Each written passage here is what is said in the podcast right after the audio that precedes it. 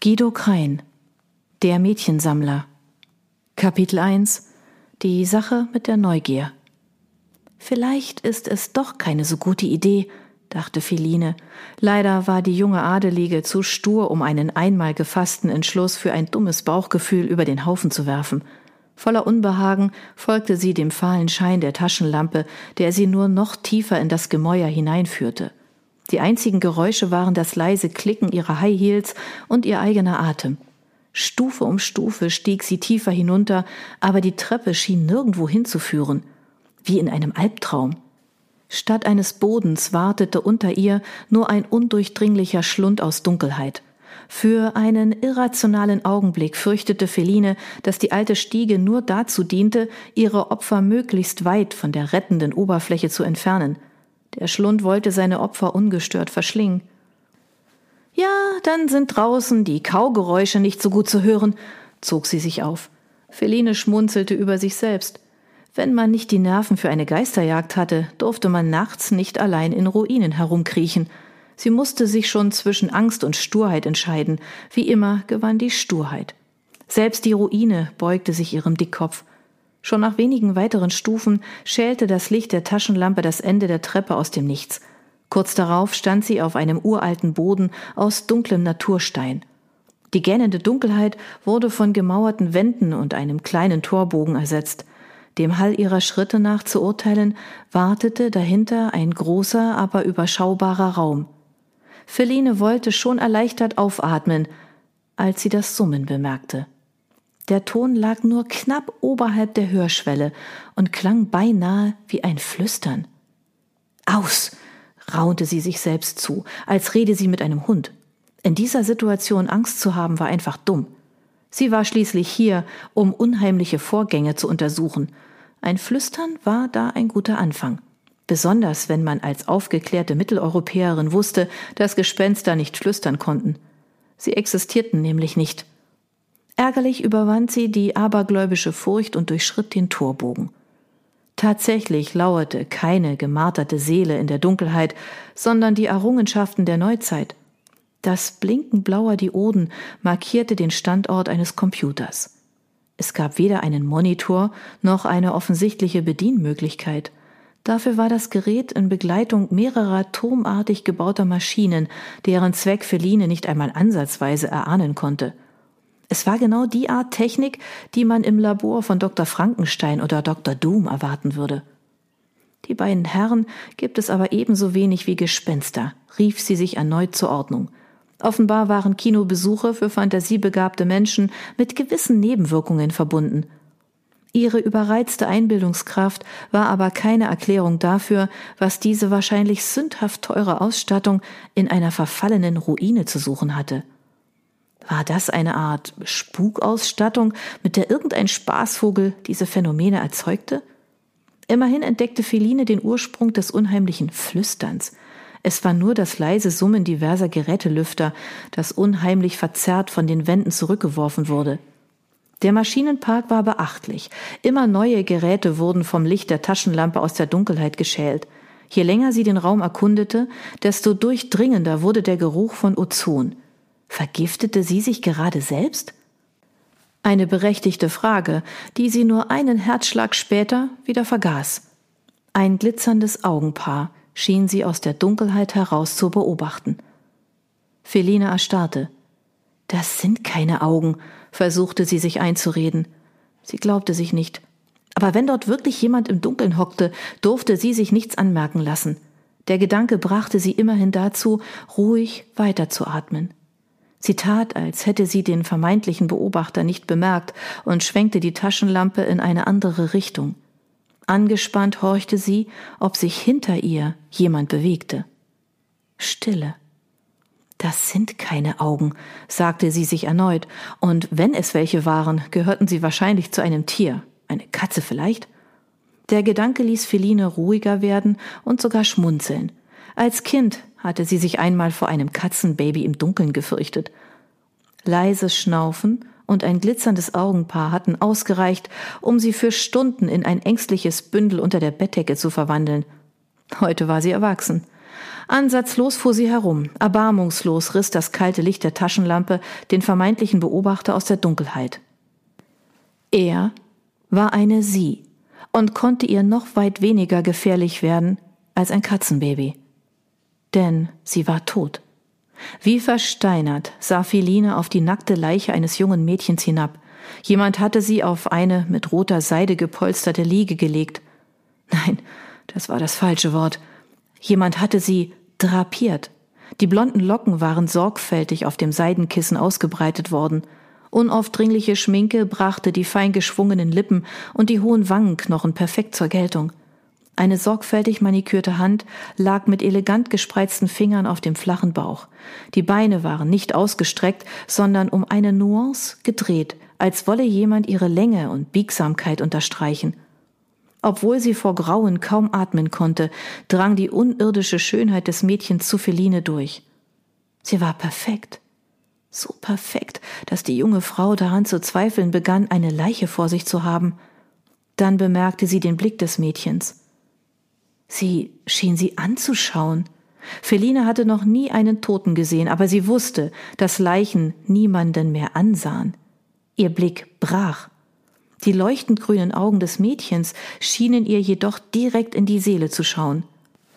Erleichtert begriff sie, tatsächlich eine Puppe vor sich zu haben. Nein, nicht einfach eine Puppe, ein makelloses, monströs realistisch aussehendes Meisterwerk. Morbide fasziniert trat sie näher an das Mädchen heran. Zaghaft berührte sie die Schulter der Nachbildung. Die bleiche Haut war weich wie ein Blütenblatt. Feline bemerkte winzige Fältchen um die Augen und sogar Papillarleisten auf den Fingerkuppen. Bei genauem Hinsehen waren feinste Härchen auf den Oberarmen zu erkennen. Alles wirkte so unglaublich echt. Einzig die steil aufgerichteten Brustwarzen schienen nicht zur entspannten Körperhaltung der Kleinen zu passen. Eine Sexpuppe? Feline war in ihrem Leben auch schon mal mit Frauen im Bett gelandet und konnte sich der Schönheit des Mädchens nicht entziehen. Dennoch stieß sie die Vorstellung ab, dass jemand derartige Gelüste hegen mochte. Dafür war die Puppe einer Leiche viel zu ähnlich. Sie war ein Kunstwerk, aber selbst als Kunstwerk erschien sie zu monströs, als dass man ihren Anblick lange ertragen konnte. Es war, als berühre das Mädchen etwas im tiefsten Inneren des Betrachters, etwas, von dem Feline nicht wusste, ob sie es berühren lassen wollte. Mit gemischten Gefühlen riss sie sich von dem Anblick los und ging an der Liege vorbei. Sie kam nicht weit. Nach kaum drei Schritten nagelte sie das Grauen erneut an Ort und Stelle fest. Sie sah ein weiteres nacktes Mädchen. Dieses schwamm jedoch in irgendeiner Flüssigkeit und war offensichtlich eine Leiche. Der Blick der toten grauen Augen würde sie noch in hundert Jahren in ihren Albträumen heimsuchen. Aus den Körperöffnungen des Mädchens schien irgendein rotbraunes Zeug in die klare Flüssigkeit des Tanks überzutreten. Feline überwand ihr Entsetzen und wirbelte zu der Mädchenpuppe herum.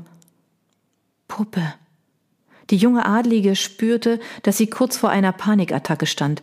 Sie ertrug den Blick der toten Augen in ihrem Rücken nicht. Sie wollte aber auch nicht noch einmal so nah an der monströsen Puppe vorbeigehen. Mist, Mist, Mist, murmelte sie hyperventilierend. Plötzlich hörte sie eine hastige Bewegung hinter sich. Ehe sie sich Gedanken über aus Becken steigenden Leichen machen konnte, wurde ihr etwas in die Augen gesprüht.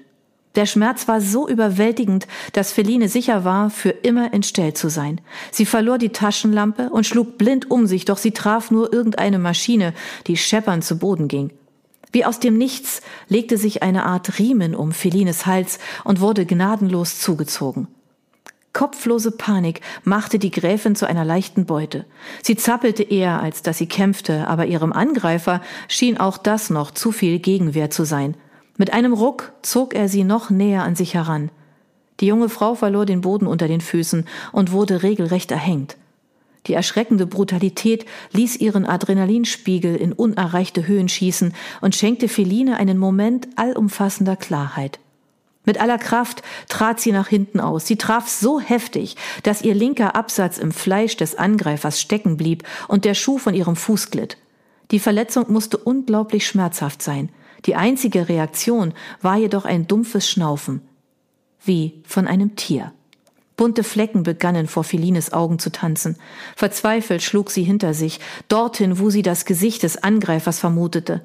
Tatsächlich spürte sie, wie ihre langen Fingernägel auf etwas Weiches trafen. Eine Flüssigkeit spritzte über ihre Hand und ein furchtbarer Schrei zerriss ihr beinahe das Trommelfell. Plötzlich war sie frei. Ihr verbliebener High Heel knickte einfach unter ihr weg. Blind fiel sie vorwärts, versuchte ihren Sturz mit den Armen abzufangen, doch dann knallte ihre Stirn mit voller Wucht gegen eine Kante. Die Liege mit der Mädchenpuppe. Feline lief das Blut über das Gesicht. Irgendjemand schrie mit einer Stimme, die nichts Menschliches an sich hatte, und nur die nackte Todesangst hielt sie bei Bewusstsein. Dennoch drang das Gefühl der leblosen, weichen Hand, die ihr Aufprall in Bewegung gesetzt hatte, überdeutlich zu ihr durch. Seltsam zärtlich schien sie ihr über Kopf und Nacken zu streichen, bis die weichen Fingerkuppen in ihrem Kragen hängen blieben. Es war das Grauenvollste, was Feline je erlebt hatte, und zugleich tröstlich? Ihre Panik war Trost egal. Wie ein in sie gefahrener Geist zwang sie die überwältigende Furcht auf die Beine. Blind humpelte sie vorwärts, rannte gegen Maschinen und stolperte über Kabel. Irgendwo verlor sie ihren verbliebenen Schuh und brach sich beinahe die Zehen an der steinernen Stufe. Alles war egal. Auf allen Vieren kroch sie die rettende Treppe nach oben und stieß die schwere Tür wie ein Spielzeug beiseite. Nachtluft. Was für ein sinnevernebelnder Genuss. Ihre Panik interessierte sich nicht für Nachtluft. Ihr war sogar egal, dass sie noch immer nichts sehen konnte. Sie gestattete ihr nicht einmal die Sorge um ihr Augenlicht. Stattdessen trieb sie Feline unbarmherzig vorwärts. Die junge Frau rannte gegen Bäume und brach durch Gestrüpp. Dann fehlte ihr plötzlich der Boden unter den Füßen. Das Gefühl des Fallens war das letzte, an das sie sich erinnern sollte. Kopfschmerzen. Im Rhythmus des in ihren Schläfen pochenden Blutes wummerte sie von innen gegen die Stirn. Fast schien es, als wollten sie Feline die Augen aus dem Schädel drücken. Als erfahrenes Migräneopfer konnte sie jedoch damit umgehen. Beunruhigender als ihr platzender Kopf war seine Langsamkeit. Ein Salat zerfasernder Gedankengänge zog wie verlaufender Pudding durch ihn hindurch. Unentwirrbar. Unerträglich. Nur langsam setzte sich ein Bild der vergangenen Nacht zusammen. Ehe es jedoch vollständig war, erwachten endlich ihre Instinkte. Sie konnte nichts sehen. Nackte Panik wollte sie hochfahren lassen, doch ihr Körper reagierte nur schleppend auf Anweisungen. Ungelink ertastete sie eine dicke Kruste auf ihren Augen. Ihre Hand war kalt und nass, so gefühllos, dass sie auch von einer Fremden stammen konnte. Schlagartig kamen die Bilder der vergangenen Nacht zurück. Die überirdisch schöne Puppe, die ihr über den Kopf gestrichen hatte, die Leiche, der Angreifer. Für einen irrationalen Moment fürchtete sie, dass ihr jemand die Hand einer Fremden angenäht hatte. Es war eine Erlösung, als ihr Verstand wieder einsetzte. Kälte, begriff sie. Es ist nur Kälte.